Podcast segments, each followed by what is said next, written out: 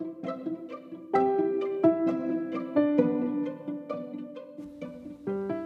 い皆様おはようございます。このラジオでは片付けコンサルタントのまっちゃんが自分の心のワクワクで世界を作るをテーマに片付けシンプルライフ日々の学びについて発信しています。はい皆様おはようございます。今日は実はですね朝の5時にポッドキャスト撮っておりますのでスズムシがまあリンリンしてるんですけど音に入ってたらそれはそれでちょっと風情があっていいなと思って窓際で撮っております。はい。で今日の、えー、ポッドキャストの内容なんですけどあの実は先日あの私の大好きな 大好きなあの2人がねあの対談をしていてでその2人が大好きって知っている私の友人もあの送ってくれたあの YouTube があるんですけどその2人っていうのが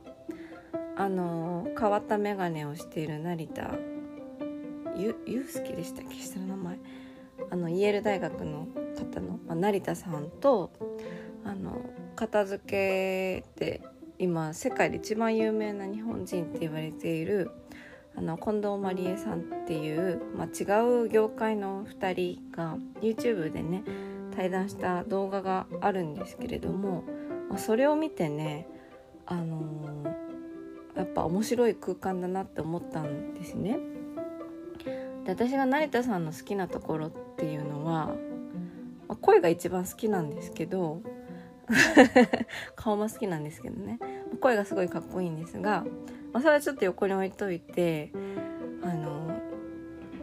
あの人って私がこう日々伝えたいけど言葉にしたいんだけどうまく言葉にできなくって抽象的になっていることをすごく、えー、言葉にしてくれるから彼が話しているものを見ていると気持ちがいいんですよね。うん、なんかこうなんかあの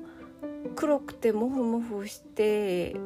外でこう走ってるのを見る生き物ってなんだっけ？って言った時にあそれはね猫って言うんだよ。みたいな感じでこう自分が伝えたいことをうまく表現してくれる代弁してくれる人みたいなあの印象があって今回の動画でもね私がこう片付けで普段あ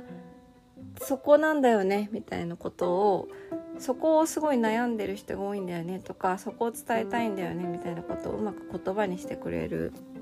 成田さん。近藤麻理恵さんもすごいやっぱさすがですからね。その2人の対談で私が見てて気持ちがいいと思うぐらいこうすごい気持ちがいいところ書いてくれてるような感じのねの動画だったのできっと私のポッドキャスト聞いてる方もそれを見たらはあって思うと思うのであのぜひ見ていただきたいなと思いました。なので URL に載せておきます。でそれを見てね今日のテーマをお話ししようと思ったことが一つあってですね。今日のテーマはあのなんだっけなんだっけタイトル。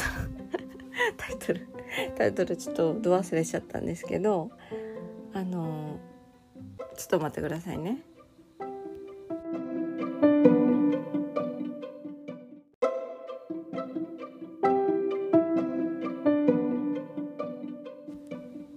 はいあの 今の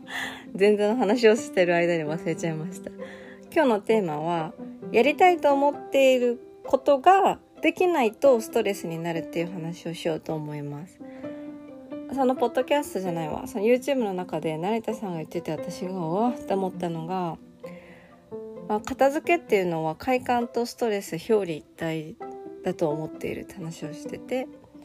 片付けたいと思っている必要だと思っているんだけどできない動けないやれないから人に片付けをされたりとか片付けを指摘されるとこう自分の弱さとか自分がそのやるよって言ってる言ってるけど動かないみたいなそういう守備が一貫していないところ。自分の中でこう矛盾しているところ。痛いところですよね。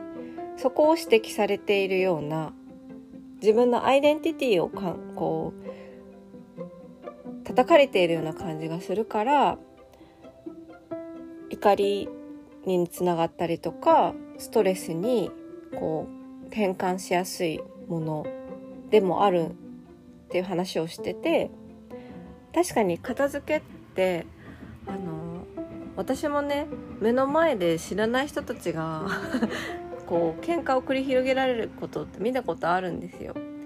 例えば友人とかのその集まりに行った時に私が片付けの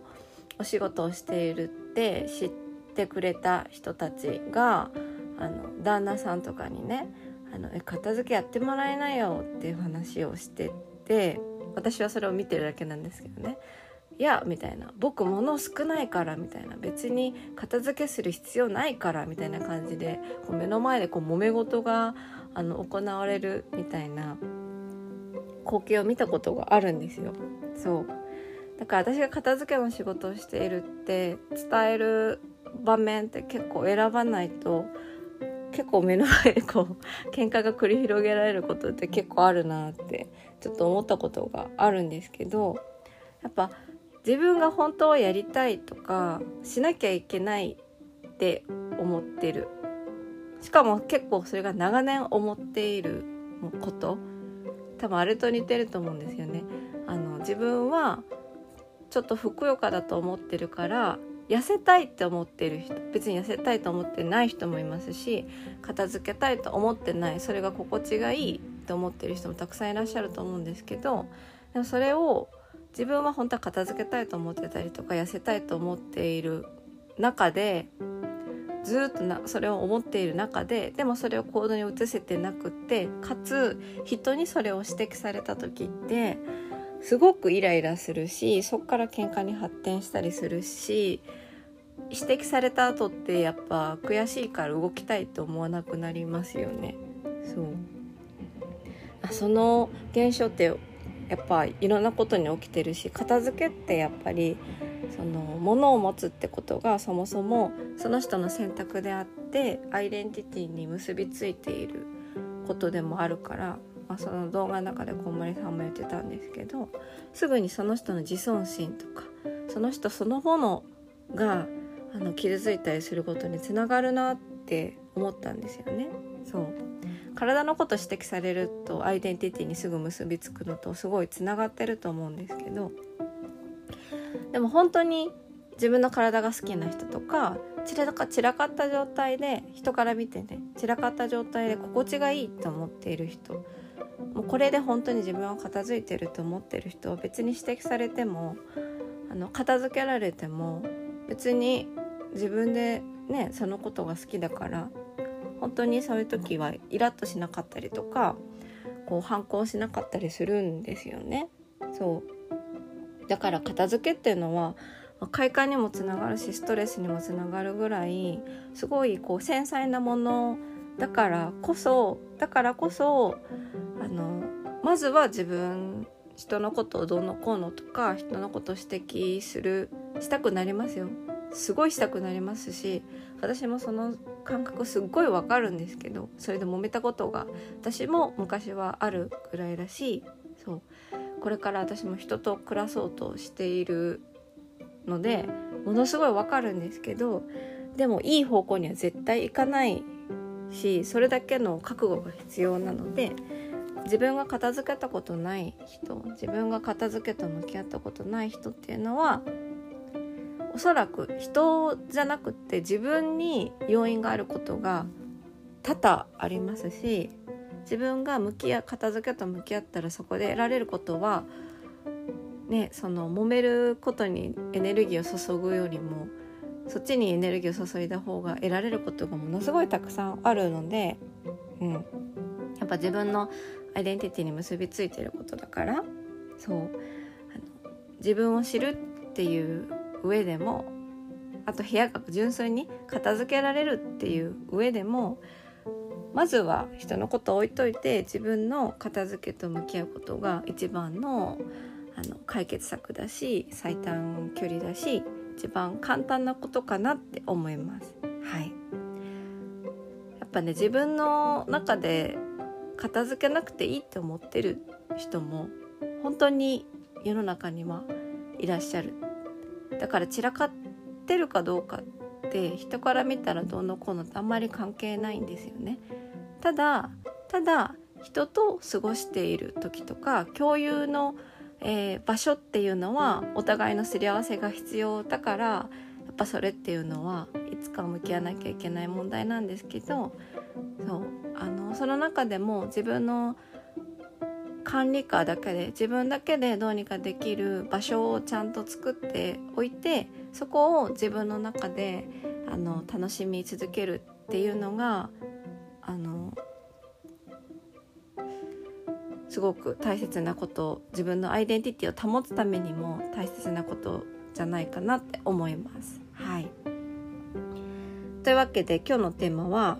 やりたいと思っていることができないとストレスになるっていう話でした。はい。では、ここまで聞いてくださってありがとうございました。また次回のポッドキャストでお会いしましょう。ではでは。